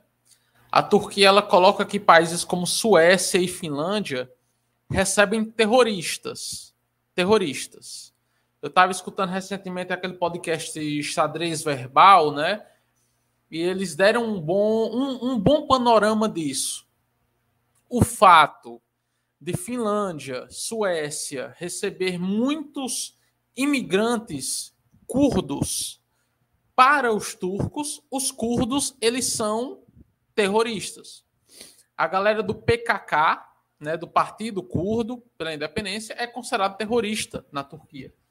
Assim como também os assírios, né? existe um movimento de independência assíria, né, não apenas na Turquia, mas na Síria, Líbano, pegando aquela região ali do Levante, mas parte do território da Turquia ele é ele é reivindicado por esse movimento de independência assíria, pessoas que são perseguidas, né, e que muitas vezes emigram para a Finlândia, Suécia é, é, e outros países é, é, é nórdicos, né? Então, primeiro, a luta de classes nesses países, nós podemos esperar que elas se acirrem devido a essa entrada na OTAN. Primeiro, porque existem pró-russos nesses países, primeiro de tudo, pró-russos que vão se opor a isso. Segundo, medidas de austeridade serão necessárias para garantir espaço no orçamento para os requisitos militares de ingresso na OTAN. Né? Então, é, mais uma vez, a política externa é complexa e a Turquia do Erdogan talvez não esteja querendo bancar uma outra contradição desse nível, né? Porque se eles já toleram muitas coisas dos gregos, né, por pertencer ao mesmo bloco militar, eles talvez não estejam interessados em bancar ou aliviar, né, para é, é, é, países que recebem imigrantes é, de perseguidos políticos de problemas muito atuais da Turquia. O PKK é um, é um problema contemporâneo e um opositor fortíssimo ao governo Erdogan e ao governo turco. Então fica muito feio para esse neo-otomanismo do Erdogan tolerar uma aliança tão próxima com países que, que, que dão abrigo é, que oferecem abrigo e certo reconhecimento internacional para os militantes do PKK, por exemplo, né? Então são, são elementos que eu ouvi análises aqui no Brasil recentemente. Vocês que estão de certa forma no olho do furacão, porque o, o Portugal é da OTAN, né? Portugal pertence à OTAN. E também é da União Europeia, vocês estão no olho do furacão dessa discussão, coisa que o Brasil não está, né? Então, é, é, as reações mais imediatas a isso, eu não tenho tanta propriedade para falar. Estou falando a partir do que eu ouvi e do que eu li em alguns sites especializados em, em, em relações internacionais. Mas a coisa é bem complexa e nós podemos esperar um acirramento da luta de classes nos países nórdicos.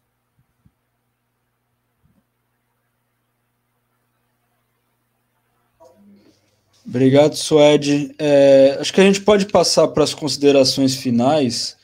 É, daquilo tudo que foi falado aqui, é, bom, primeiro, primeiro agradecer né, tanto a Suede quanto o Saul pela presença. Só assinalar aqui o último comentário. O Gerson Luiz Amaral dos Santos. Boa noite, camaradas. Um frio para cada um aqui em Curitiba, amigo Lucas. Pois é, meu amigo Gerson, é, e era, olha esse mesmo de ver seu comentário, é, tá, tá a situação, eu, eu vou fazer minha consideração final só falando isso, porque é, hoje na, eu estou fazendo um curso de comércio internacional e hoje é, a, a, formadora ela ela reafirmou, né, uma coisa que eu ouvi recentemente de uma pessoa que ela me falou que o sistema bancário, os bancos, elas são importantes para a economia, obviamente para a economia capitalista, né? Porque é através do financiamento dos imóveis que as pessoas conseguem comprar uma casa, etc. Né? Então, é importante para a pessoa ter um teto, um lar sobre, seu, sobre sua cabeça. É importante que alguém lucre com isso, né? É, e, e, recentemente eu acabei, encontrei uma situação de bar mesmo, através de um conhecido, eu encontrei um rapaz que era formado pelo INSPER, trabalhava na Faria Lima, tinha muito orgulho disso, e não lembro como que a conversa chegou nesse ponto, que ele, eu falei, mas para que, que os bancos existem? Que, para que, que a gente precisa de um banco na nossa vida, né? É, se tirar o banco da nossa vida, o que, que a gente perde, né? Ele falou, ele, ele fez de novo esse discurso de que é importante ter banco para que a gente possa comprar uma casa, e precisa financiar ela durante 30, 40 anos, né? E, e passar boa parte desse tempo pagando juros, né, da, da dívida para ter um teto, né? É, e aí eu falei, mas e se cada pessoa tivesse garanti, é, direito, né, a uma, a uma moradia digna, né, para viver? E aí ele falou, ah, mas aí, pro, aí não, aí é, é fácil demais, né? Só precisa ter que se esforçar, né? para ter aquilo que ela precisa, né? É uma pessoa com formação, trabalha num, num, banco internacional, ganha bem, mora aqui em Portugal, é brasileiro, mas mora aqui também e tal, né? E, e a gente está vendo no Brasil uma situação onde tem gente morrendo de frio, né? Em São Paulo, é, tem gente passando fome, né? E eu vou falar, eu, eu tô até emocionado de falar isso, porque a gente está no momento, nessa coisa desse conflito internacional, onde estão jogando tanta merda em cima do comunismo e dos comunistas, né? Associando a gente com essa, também essa outra bosta que é o regime do Putin e isso tudo. É, mas enquanto a gente tem gente morrendo de fome, morrendo de frio, gente na guerra, né? Para sustentar uma indústria de guerra numa disputa entre blocos interimperialistas e um, escoamento descomunal de arma para neonazista, é, mas enfim, ao mesmo tempo que a gente tem, tem gente morrendo de frio na, numa das maiores cidades do mundo, uma concentração de riqueza abissal, é, milhões, de pessoas, milhões de crianças hoje vão dormir na rua, né? Mas nenhuma delas é cubana, né? Então. É, é isso, é, era, era com essa frase que eu queria terminar para a reflexão da nossa audiência. E eu vou passar a palavra para a Suede e depois para o Sal fazerem suas considerações finais. Não, só colocar que agradeço mais uma vez o convite. É uma honra estar aqui no lançamento desse novo quadro do Comboio Suburbano, que é um podcast que está aí sempre parceiro, sempre com posições bastante corretas e que também eu defendo, porque dentro do meio marxista é, tem, defende uma pluralidade, né? Como a gente estava conversando anteriormente, teve um podcast aí que vocês juntaram um maoísta e um trotskista, né? Que eu considero algo, algo quase impossível de ser feito, vocês fizeram. Então, é muito bom que nós tenhamos um podcast em que diversas vozes dentro do movimento comunista é, é, possam aparecer, né? Falta muito isso, respeito muito isso e defendo isso. Sempre que eu escuto alguém falando algo de ruim do comboio suburbano, eu sempre defendo é, é, que os companheiros eles dão voz a todo mundo dentro do movimento comunista, né? Então, é, considerações finais, é, eu, eu, eu concordo com tudo que foi dito e sobre a questão do frio especificamente, coloco que a esquerda ela não é a tempestade dos X-Men, né? A gente não controla o clima então, o frio, especialmente para a região que eu vivo, o Nordeste, é maravilhoso. A chuva, para a região que eu vivo, especialmente, é maravilhosa. Só que devido à falta de, de infraestrutura, né, a, a falta de, de, de visão dos capitalistas de como lucrar nessa economia de mercado neoliberal que nós temos no Brasil, essa economia de mercado neoliberal safada que nós temos no Brasil, 90% das cidades no Brasil não tem saneamento básico. E eu estou morando em Juazeiro do Norte, Ceará, que é uma das 10 cidades com mais de 100 mil habitantes com pior estrutura de saneamento básico do país. Então, quando chove, era para nós, nordestinos, sertanejos, sertanejos, comemorarmos.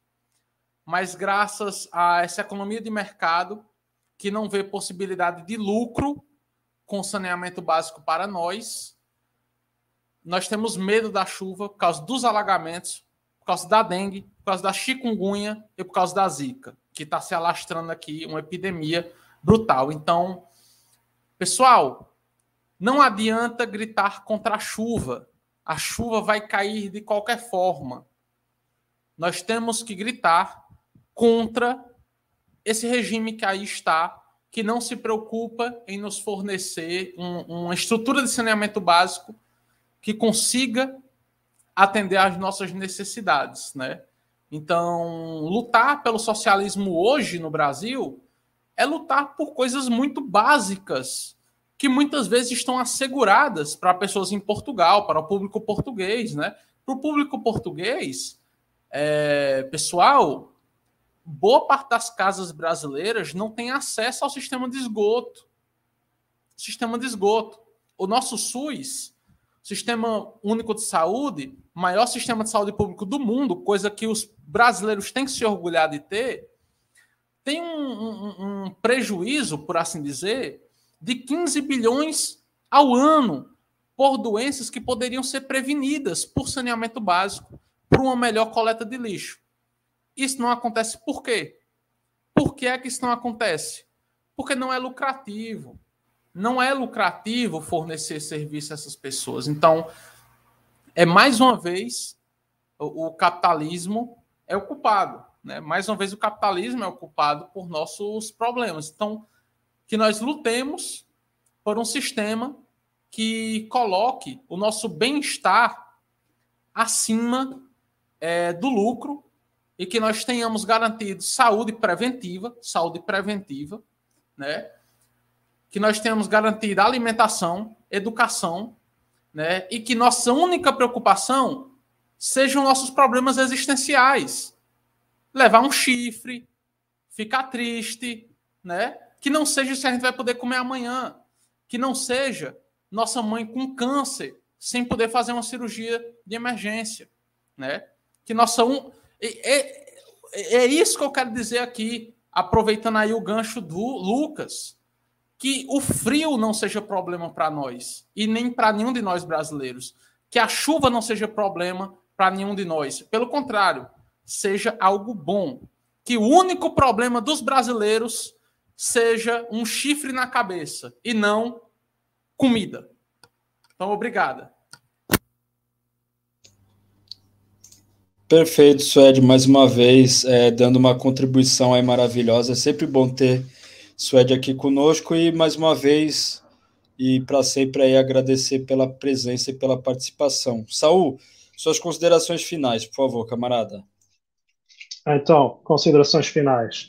Um, aqui, aqui relativamente à, à questão mesmo da, da Turquia, uh, reforçar aquilo que, que a Suede disse, portanto, a maior parte da informação que ela tem está, está correta, portanto, a Turquia uh, recebe financiamento da União Europeia para manter no seu território os, uh, os refugiados que procuram o continente europeu e, e ainda assim a direita europeia consegue continuar a dizer com cara séria que, uh, que os refugiados estão todos em países europeus e não em, partidos em países muçulmanos, por exemplo, embora isto seja em resultado de, um, de uma política deliberada, é também uma mentira por todas as outras razões relativas aos, aos movimentos de refugiados na, do, do, sul global para o, para o norte global.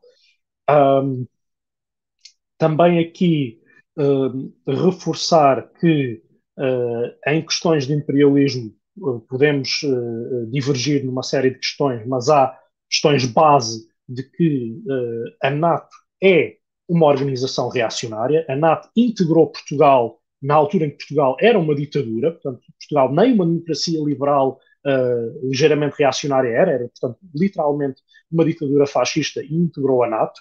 Uh, portanto, a NATO não é uma, uma, organização pacífica, não é uma organização democrática, nem sequer é uma organização liberal. A NATO uh, promoveu, uh, promoveu os grupos nazis em, na, na, Europa durante muitos anos, não é, não é de agora, portanto, a Operação Gládio aconteceu durante muitos anos e os grupos financiados pela, pela Operação Gládio estavam preparados não só para reagir a uma suposta, um suposto perigo de invasão soviética, mas também a, ao perigo de maiorias socialistas, comunistas ou apoiadas por socialistas ou comunistas, por mais revisionistas que fossem, ganharem eleições ou formarem governo em países europeus. Portanto, isto estava uh, preparado por, uh, portanto, esses grupos financiados pela Operação Gládio estavam preparados para fazerem uh, guerrilha, terrorismo contra uh, governos nessa, nessa situação. Portanto, é, isto é, é preciso que, que, se saiba. Portanto, qualquer que seja o resultado de, até tanto das eleições brasileiras como das eleições uh, intercalares americanas, como deste conflito agora na, na, na portanto, da, da, invasão uh, uh, da invasão da Ucrânia pela Rússia, eu acho que está uma série de coisas a acontecer a nível do mundo inteiro. Portanto, os regimes ditos liberais no, no Ocidente, nomeadamente nos Estados Unidos, estão a fechar. Está, vai haver fechamento de regime, uh, mesmo que não seja formal, numa série, de, numa série de países e numa série de zonas. E uh, a Rússia, mesmo que o Ocidente tire, não sei bem de onde, uma, uma vitória na, na questão ucraniana, a Rússia não vai uh, se humilhar perante o Ocidente, uh, vai fechar-se também a si própria e, e fechar as, os seus negócios com, com o, eixo euroasiático, e portanto, uh, também talvez daí vejamos uma intensificação da, da luta de classes.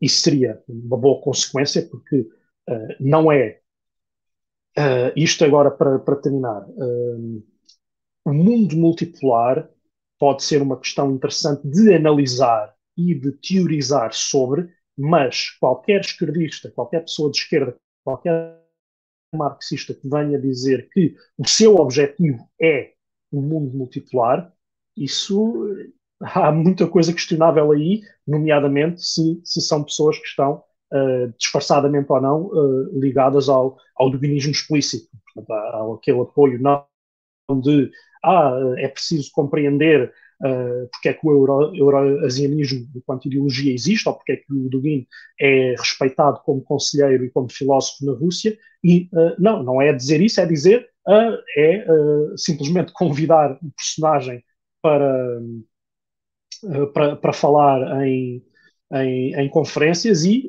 fazer de conta que, uh, que, que, há coerência em pessoas de esquerda defenderem uh, posições vindas da, da, literatura desse senhor. Portanto, não, não há.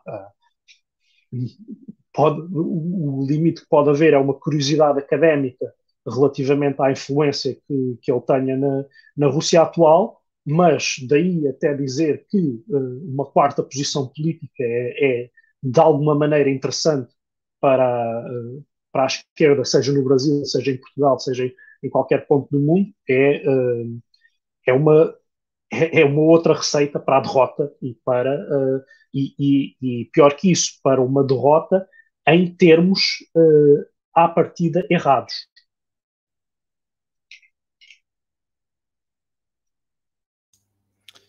É isso. É isso, só assinalar aqui o último comentário. Chegou mais um, já tinha colocado o último, mas nosso querido Vilela, João Moreira. Boa noite, Malta. Sabe se é hoje que a Rússia fica sem munições e comida? Anda prometer isso desde fevereiro. Pois é. é. E por dizer isso, muita gente vai achar que a gente está apoiando a Rússia de Putin, mas enfim, a gente já está acostumado, né?